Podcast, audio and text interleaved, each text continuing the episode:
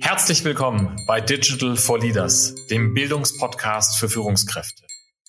Lernen Sie von spannenden Experten und anhand von Praxisbeispielen, wie Unternehmen erfolgreich die digitale Transformation meistern. Ich bin Jan Weira, Ihr Host, und ich beschäftige mich als Gründer von University for Industry täglich mit den vielfältigen Themenfeldern der Digitalisierung.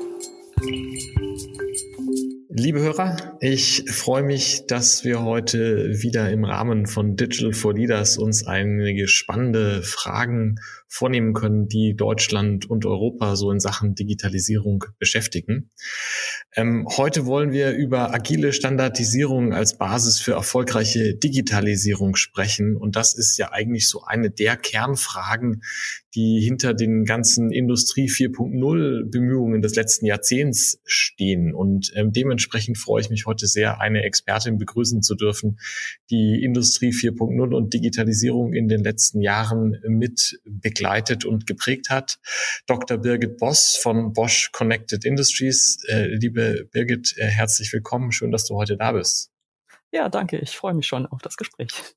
Ja, ich, ich freue mich sehr auf diese Diskussion, weil das so ein, so ein Thema ist, diese Frage der Standardisierung für die Digitalisierung, die, die viele umtreibt. Und ähm, du hast das ja in den vergangenen Jahren in verschiedenen Aufgaben, verschiedenen Rollen auch begleitet im Industriekontext. Und ich, ich glaube, für unsere Hörerinnen und Hörer ist es vielleicht einfach auch mal spannend, ja, erstmal zu hören, wer du bist und was du in diesem Bereich alles machst und gemacht hast. Ja, genau. Also wie gesagt, mein Name ist Birgit Boss. Danke für die Vorstellung. Äh, genau. Und wenn man so will, bin ich eines der öffentlichen Gesichter von, von Bosch in der Standardisierung rund um das Thema Industrie 4.0 und da ganz besonders äh, zu meinem absoluten Lieblingsthema, zum digitalen Zwilling. Ähm, und ich vertrete Bosch zum Beispiel im Vorstand der Industrial Digital Twin Association, der IDTA, und leite außerdem verschiedene Arbeitsgruppen rund um das Thema Semantik und digitaler Zwilling, zum Beispiel äh, eine äh, Arbeitsgruppe zur Verwaltungsschale äh, in der IDTA und der Plattform Industrie 4.0. Äh, ich bin Chair von der Arbeitsgruppe zu Semantik in der Open Manufacturing Plattform. Das ist ein Projekt der Linux Foundation. Und seit kurzem bin ich auch Product Owner beziehungsweise Co-Product Owner zusammen mit einem Kollegen von T-Systems in dem Automotive-Netzwerk Catena X. Genau, also ich bin auch sonst noch aktiv, aber das sind die wichtigsten Aktivitäten im Moment. Ja, wenn, wenn man das so hört, äh, da merkt man schon, wir sind jetzt mitten im Herzen der, der Industrie 4.0 und der industriellen Digitalisierung angekommen. Ja, ja. Ähm, wenn wir das mal so anschauen, diesen ganzen Themenbereich, ja, vielleicht mal einfach in, in deinen Worten als jemand, der ja da in der, in der Mitte des Ganzen steckt, warum ist eigentlich Digitalisierung im Industriekontext und Industrie 4.0 so eine große Chance und was motiviert dich und, und euch und uns alle eigentlich, das voranzutreiben? Ja, du hast vorhin so in einem Wort gesagt, ne, Jahrzehnt, genau, Industrie 4.0 feiert den zehnten Geburtstag und vielleicht glauben manche, jetzt müsste ja bald fertig sein oder so. Und, äh, und ich glaube auch, dass wir auf einem guten Weg sind. Vielleicht reden wir nachher noch drüber. Und die Marke Industrie 4.0 hat durchaus ein, immer noch äh, und, und nicht nur in Deutschland, sondern weltweit ein, ein sehr gutes Branding, glaube ich. Das sollten wir auch weiterhin äh, nutzen. Und warum machen wir das? Also wir jetzt konkret bei Bosch ähm, haben natürlich auch Industrie 4 Lösungen in verschiedenen Werken schon eingebracht und konnten die Produktionskosten damit manchmal äh, in einigen Werken senken. Also das ist ein ganz klares Ziel. Und wir wissen aber auf der anderen Seite auch, und äh, ich habe da vor kurzem eine Studie von Forrester, hat mir jemand erzählt, dass 70 Prozent aller Pilotprojekte im Kontext der Digitalisierung fehlschlagen. Und natürlich möchte keiner zu diesen 70 Prozent gehören, sondern zu diesen 30 Prozent, wo es dann erfolgreich ist. Und das Interessante daran ist, äh, dass es eben nicht an der Technologie liegt, was manche vielleicht denken, dass wir vielleicht noch nicht so weit sind und dass man da noch ein bisschen mehr technisch äh, in die Tiefe gehen muss und dies und jenes. Aber das ist genau nicht der Fall, sondern das, der Grund, Hauptgrund ähm, ist nach Forrester die Skalierbarkeit. Also ich glaube, daran müssen wir arbeiten. Und wenn man von Skalierbarkeit spricht, dann sind wir auch ganz schnell wieder beim Thema Standardisierung. Mhm. Ich, ich finde es so schön, wie du gesagt hast, so müsste das nicht jetzt fertig sein, ja. Und ich glaube, da, da, da werden wir heute ja noch mal ein paar Mal vorbeikommen, dass es eben nicht so einfach ist im Sinne von, wir machen jetzt mal Industrie 4.0 und es ist fertig. Ja. Ähm, jetzt, jetzt gibt es diese Potenziale, diese Kostensenkungspotenziale, diese Produktivitäts äh, äh, ja, Chancen, die Chancen auch neue und andere Dinge zu machen als bisher. Ja. Mhm. Und ein Wort, das haben wir heute, glaube ich, auch schon zwei, dreimal verwendet, das in dem Zusammenhang ja immer wieder eine große Rolle spielt und was auch, glaube ich, eine starke Motivation ist für die Standardisierung. Ja. Das ist ja der, die, die Frage der Interoperabilität. Ähm, kannst du das vielleicht auch nochmal so ein bisschen einordnen, was das, was das ist und warum ich das haben möchte? Genau, also Interoperabilität und speziell semantische Interoperabilität ist, denke ich, das Hauptthema, äh, wenn es um Daten geht. Also wenn man Daten austauschen will. Und ich glaube, bei Digitalisierung geht es immer darum, Daten auszutauschen. Und üblicherweise kommen diese Daten aus sehr verschiedenen Quellen. Also verschiedene Maschinen haben verschiedene Protokolle, verschiedene, äh, ja, also jede Maschine liefert ihre Fehler zum Beispiel in einem anderen Format und ähm, das ist, macht die Sache, äh, das ist eben nicht interoperabel. Also was man also braucht, ist äh, ein, ein Standard, um diese Daten effizient austauschen zu können unter den verschiedenen Playern in einem Ökosystem. Und was das Ganze noch schwieriger ist, also man will sie nicht nur austauschen können, das ist technisch eigentlich gar kein Problem, sondern man will diese Daten auch noch ähm, austauschen in der Form, dass man es auch noch versteht, die Daten. Also ich mache, nehme da mal ein Beispiel, wie nehmen wir mal an, die Maschine spuckt irgendeinen Fehler aus, 4711. Da weiß man erstmal nicht, was das bedeuten soll. Und äh, im besten Fall weiß vielleicht der Maschinenbediener, was das bedeutet und kann dann entsprechend reagieren. Aber umso weiter man weg ist von der Maschine, umso weniger klar wird es, was, was diese Zahl bedeutet. Und dann braucht man einfach eine semantische Beschreibung, die zum Beispiel in dem Fall sagen würde, dass 4711 bedeutet, dass eine zulässige Temperatur überschritten wurde. Also man muss nicht mhm. nur den Messwert kennen, sondern auch noch den Kontext.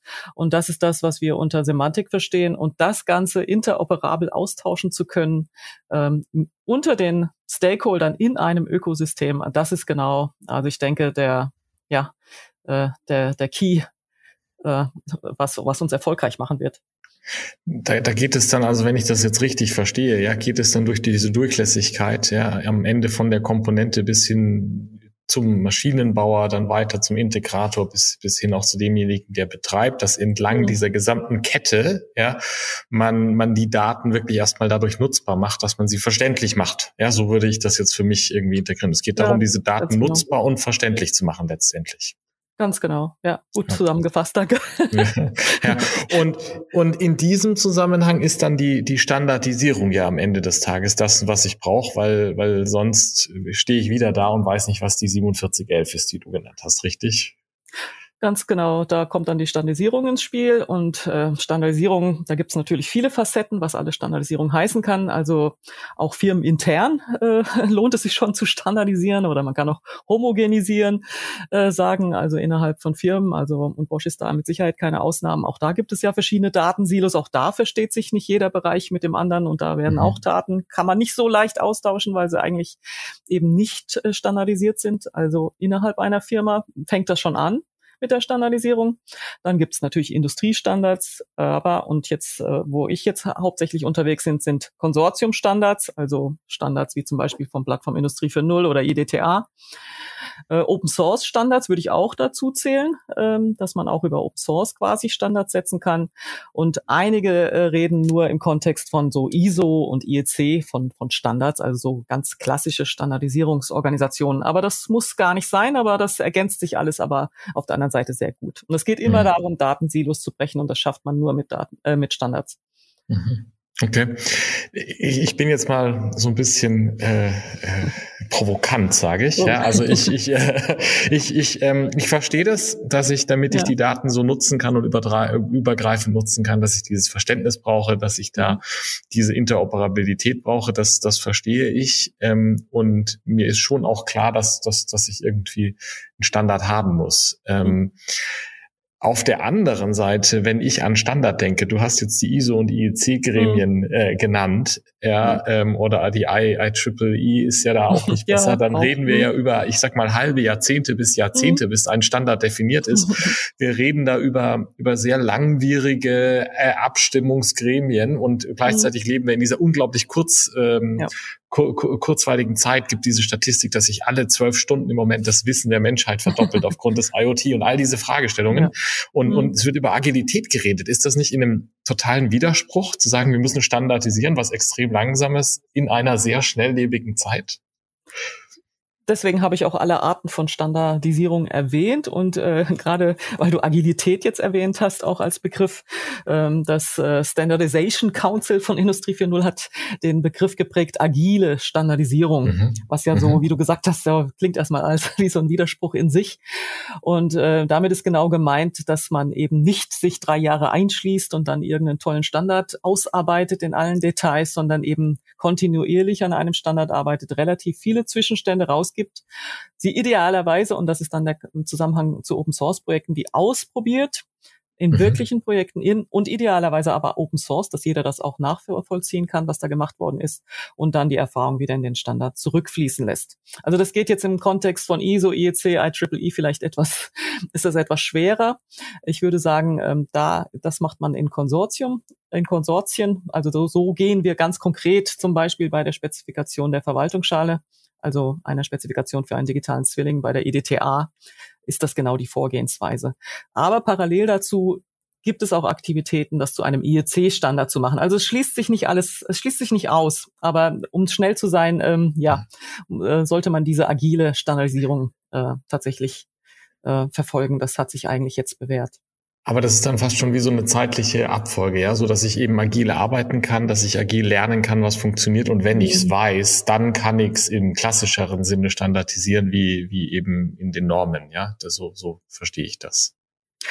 Genau, eigentlich kann man ja immer nur Sachen standardisieren, die man sehr gut verstanden hat. Und das geht gerade bei Industrie 4.0 sind wir alle, obwohl wir jetzt zehn Jahre lernen wir schon, aber genau, genau.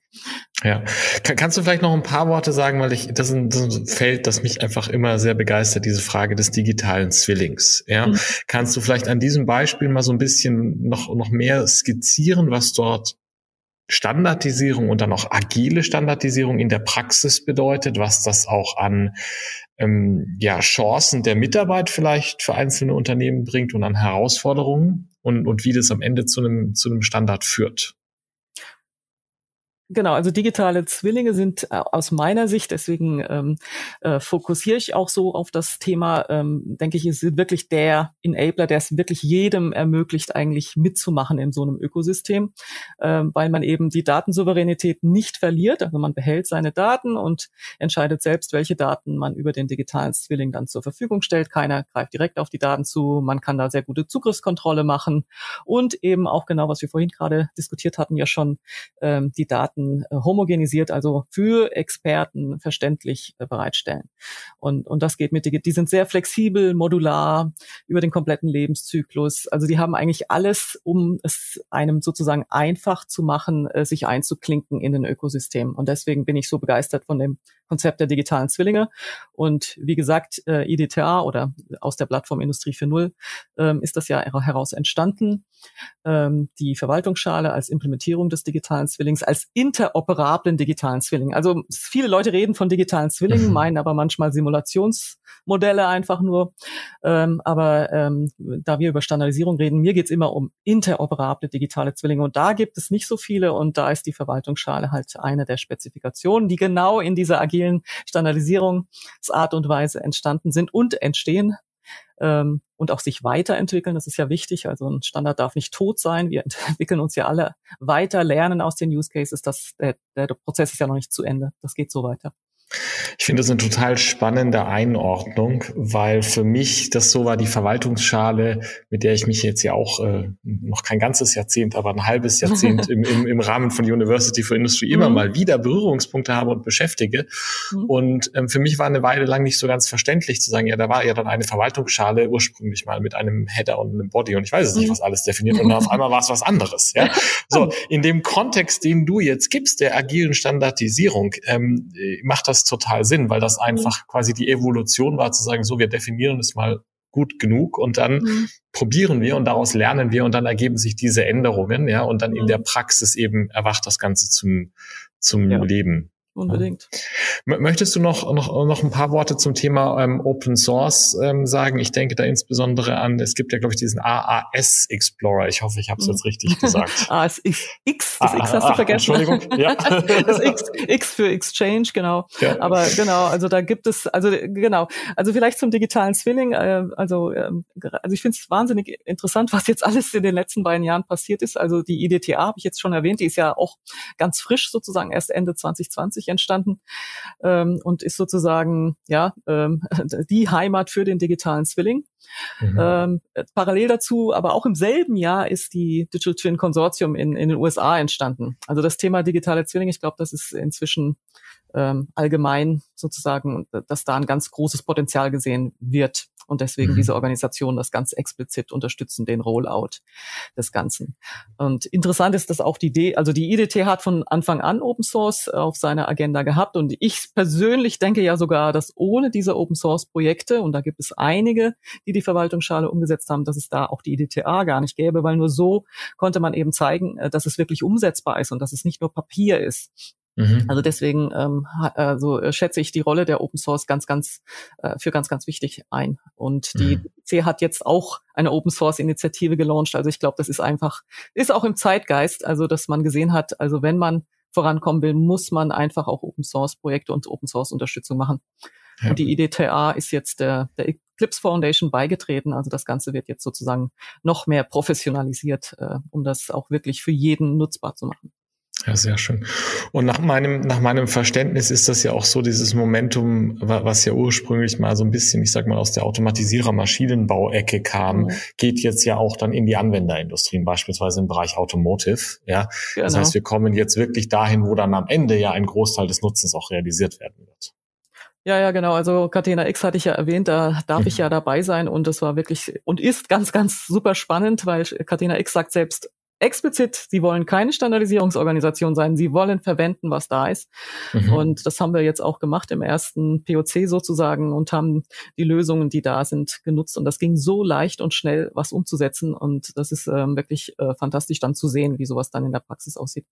Hört sich so an, wie das ist der Beweis, dass diese zehn Jahre alte Idee dann doch funktioniert, oder? Genau, genau. Jetzt sollten wir es endlich mal anwenden und nicht ja. glauben, wir könnten es noch besser machen. Darum geht's wirklich ja. nicht. Ja.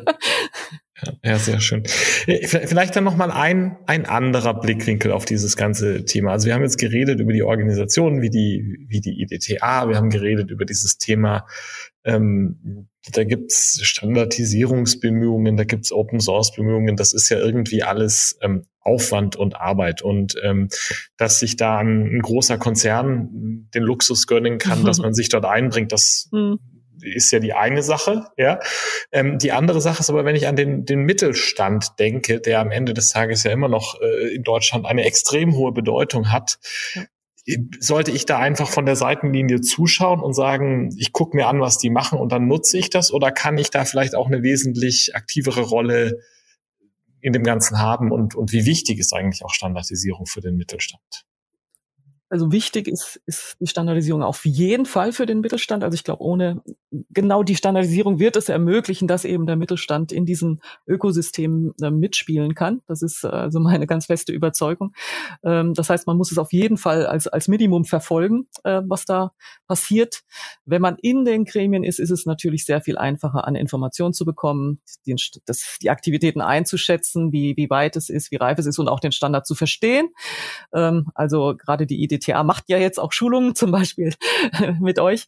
Da, äh, äh da wird es dann leicht sein, reinzukommen, auch in die Themen. Äh, aber in anderen Fällen ist das vielleicht nicht so. Also das heißt, es und äh, was ich persönlich immer ganz, ganz wichtig äh, finde, ist halt die Vernetzung wenn man in den Gremien selbst mitarbeitet. Aber das muss jeder für sich entscheiden. Aber die Standards selbst sind auf jeden Fall notwendig äh, für den Mittelstand, damit wir eben alle in diesem Ökosystem mitspielen können. Also gerade Catena X ist, denke ich, ein sehr, sehr gutes Beispiel dafür. Da sind die Großen bis alle sind dabei, die komplette Zulieferkette. Und wenn da ein Glied sozusagen ausfällt, dann kriegt man wieder nicht den, ähm, die komplette Lieferkette abgedeckt. Also deswegen muss jeder mitmachen können am Schluss und das geht nur über Standards.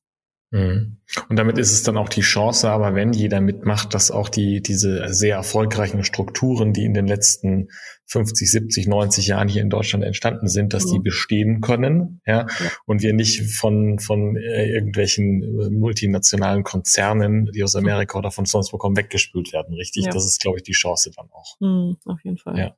Ja, ja.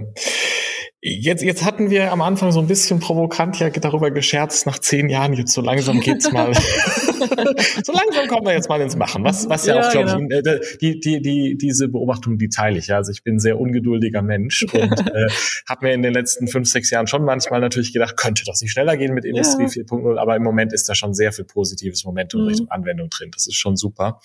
Was ist da deine Einschätzung? Wie weit sind wir auf dem Weg und gibt's noch was, was wir tun könnten, um noch schneller voranzukommen?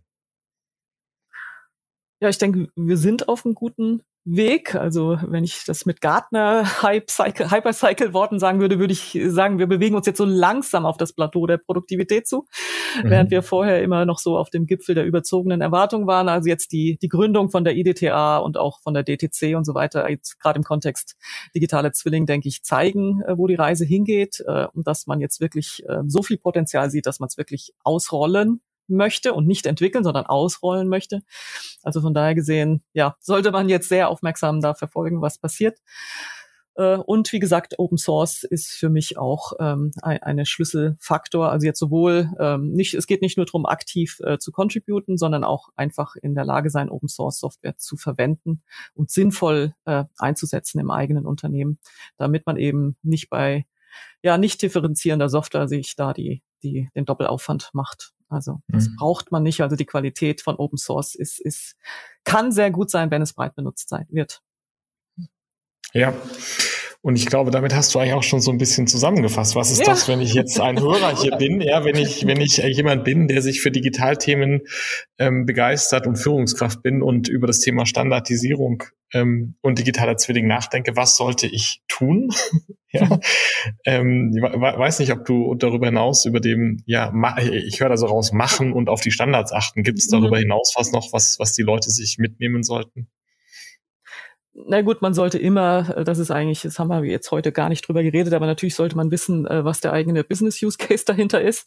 Mhm. Man sollte wissen, welche Daten man selbst zur Verfügung stellen könnte und man sollte wissen, warum und mit wem man sie teilen wollte. Mhm. Also man sollte schon genaue Vorstellungen haben, und sich da aber lieber konzentrieren auf ein, zwei Use Cases, als dann ja äh, ja alles Mögliche zu wollen und am Schluss eben nichts zu tun. Ähm, und äh, ja, wenn man so Teil einer Lieferkette ist wie jetzt in Catena X, ähm, da macht man am besten mit und und guckt, dass man die Daten dann auch heranschaffen kann, die da gefordert sind, also zum Beispiel zum CO2-Fußabdruck. Aber das gilt natürlich genauso für ganz andere eigene Use ähm, Business Modelle. Man sollte sich ja, seine eigenen Daten sehr genau angucken und versuchen, äh, die ähm, ähm, ja dann zu standardisieren, in, in welcher Form auch immer, wenn es noch keinen Standard dazu geben sollte. Das kann ja auch manchmal vorkommen, dass man zwar eine mhm. tolle Idee hat, und aber dazu viele Player bräuchte, aber der Standard noch gar nicht da ist. Also das muss man immer sehr genau sehen und ähm, wo man steht und wo man hin möchte und das dann sehr vorbereiten. Ja, vielen Dank. Äh, ich, ich hätte jetzt eigentlich Lust, gleich nochmal zwei weitere Folgen aufzunehmen. eine zum Thema Datennutzung und eine zum Thema Catena X. Vielleicht machen wir das zu einem späteren Zeitpunkt. Ja. Ähm, um bei unserem Format hier aber zu bleiben und der Länge, die wir uns ja vorgenommen haben, müssen wir leider zum, zum oh, Ende ja. kommen. Und äh, wie, wie, wie du weißt und wie Sie, liebe Hörer, wissen, habe ich immer so eine egoistische Frage am Schluss noch. Ich frage alle meine Gäste. Haben, gibt es einen Podcast oder ein Buch oder einen Blog, das das du in letzter Zeit äh, gelesen oder gehört hast und den du empfehlen würdest und ähm, äh, ja, den, den du mir und unseren Hörern an das, ans Herzen legen würdest. Ja, ähm, genau. Also ich gehöre zur Gruppe der, der Leserinnen mehr und lese auch sehr viel. Und im Moment äh, beschäftigt mich so ein bisschen die Frage, wie ich auch privat mit digitalen Medien und sozialen Netzwerken um, also in, in Zukunft auch weiter umgehen äh, will und äh, sollte weil äh, gefühlt verschlingen diese sozialen Medien ja schon irgendwie unglaublich viel Zeit und es hat sich irgendwie gefühlt in den letzten zwei Jahren während der Pandemie noch noch verdichtet und da ähm, ist mir ein Buch in die Hände gefallen, was mir sehr gut gefallen hat, das von Jane Odell. Ähm, das ist eine Künstlerin und Dozentin für digitale Kunst und das Buch heißt Nichts tun. Das hört sich toll an. Das hört sich toll an.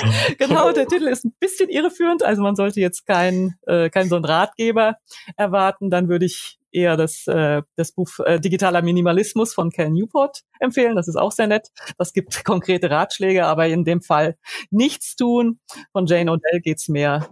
Äh, sie nimmt uns mit auf eine äh, Geschichte, äh, äh, ähm, äh, Reise durch die ganze Geschichte und erzählt von Menschen, die irgendwie den der Gegenwart und den Ansprüchen der Gegenwart etwas entgegengesetzt haben, uns speziell in diesem Kontext jetzt der Aufmerksamkeitsökonomie, ganz tolles Wort. Und ich fand dieses Buch ähm, sehr inspirierend und, und erhellend und habe da sehr viel für mich mitgenommen. Birgit, vielen Dank für diesen Tipp. Das kommt auf jeden Fall auf meine Leseliste. ähm, fantastisch. Viel, vielen Dank für die sehr, sehr spannenden Einblicke heute und ähm, die Diskussion. Und ähm, ja, liebe Hörer, ich hoffe, dass ähm, hat äh, sie auch bereichert und inspiriert. Ähm, Birgit, danke für deine Zeit heute. Ja, danke. Vielen Dank fürs Zuhören. Wenn Ihnen diese Folge von Digital for Leaders gefallen hat, empfehlen Sie den Podcast gerne weiter. Teilen Sie ihn auf Social Media oder hinterlassen Sie mir eine Bewertung. Um immer auf dem Laufenden zu bleiben, folgen Sie mir, Jan Weira und University for Industry auf LinkedIn.